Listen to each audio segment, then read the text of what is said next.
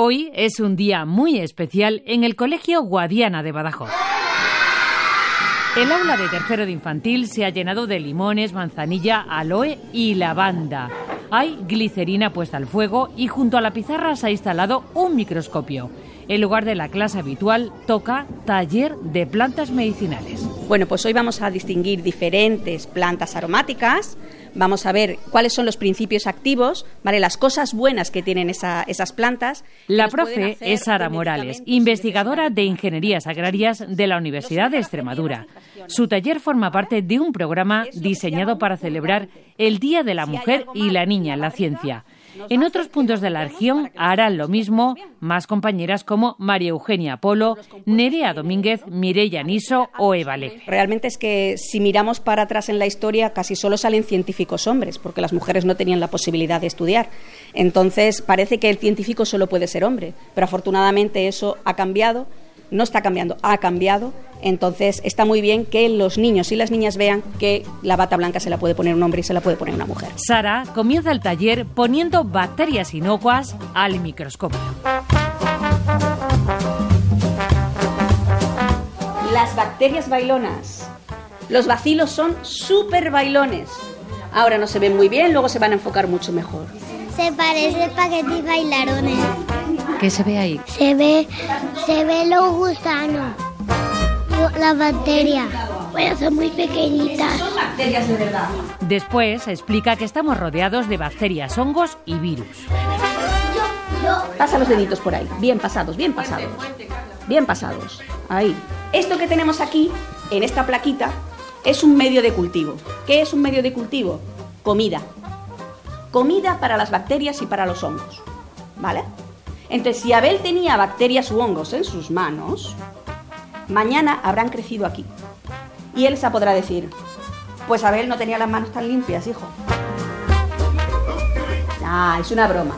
Puede tener las manos limpias, pero siempre va a haber bacterias y hongos en el ambiente. Siempre hay que pararse la vacuna del virus.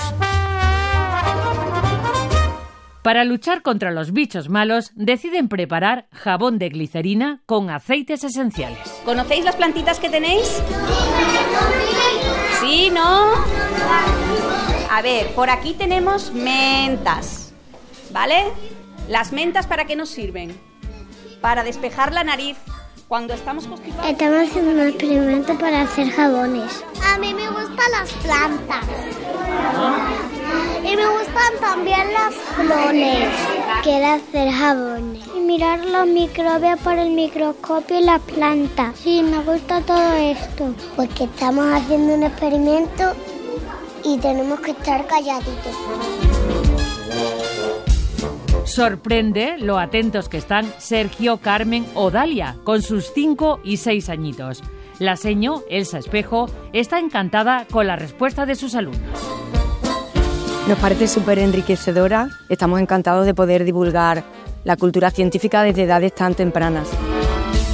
El día anterior ha explicado a los chicos que la científica investiga en un laboratorio, en el campo y en un invernadero, que su trabajo consiste en descubrir hongos buenos que hagan que las plantas se vuelvan más resistentes frente a la sequía. Pregunto, ¿quién quiere ser como ella?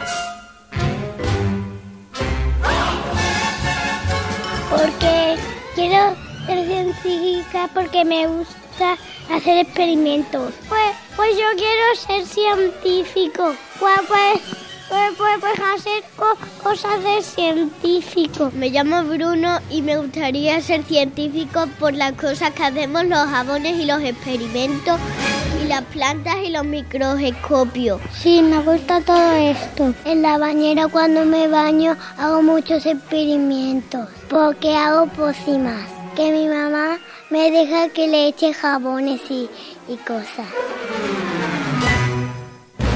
El reto era visibilizar el trabajo de la mujer en la investigación y en la ciencia, un objetivo más que cumplido en este cole de Badajoz.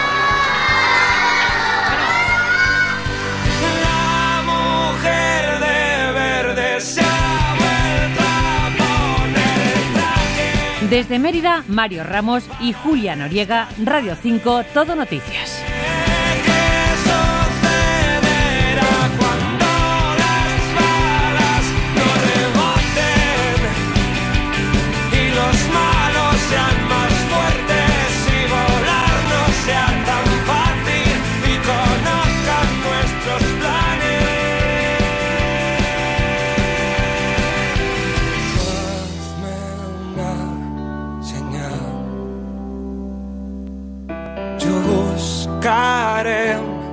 disfraz de carnaval encontraré.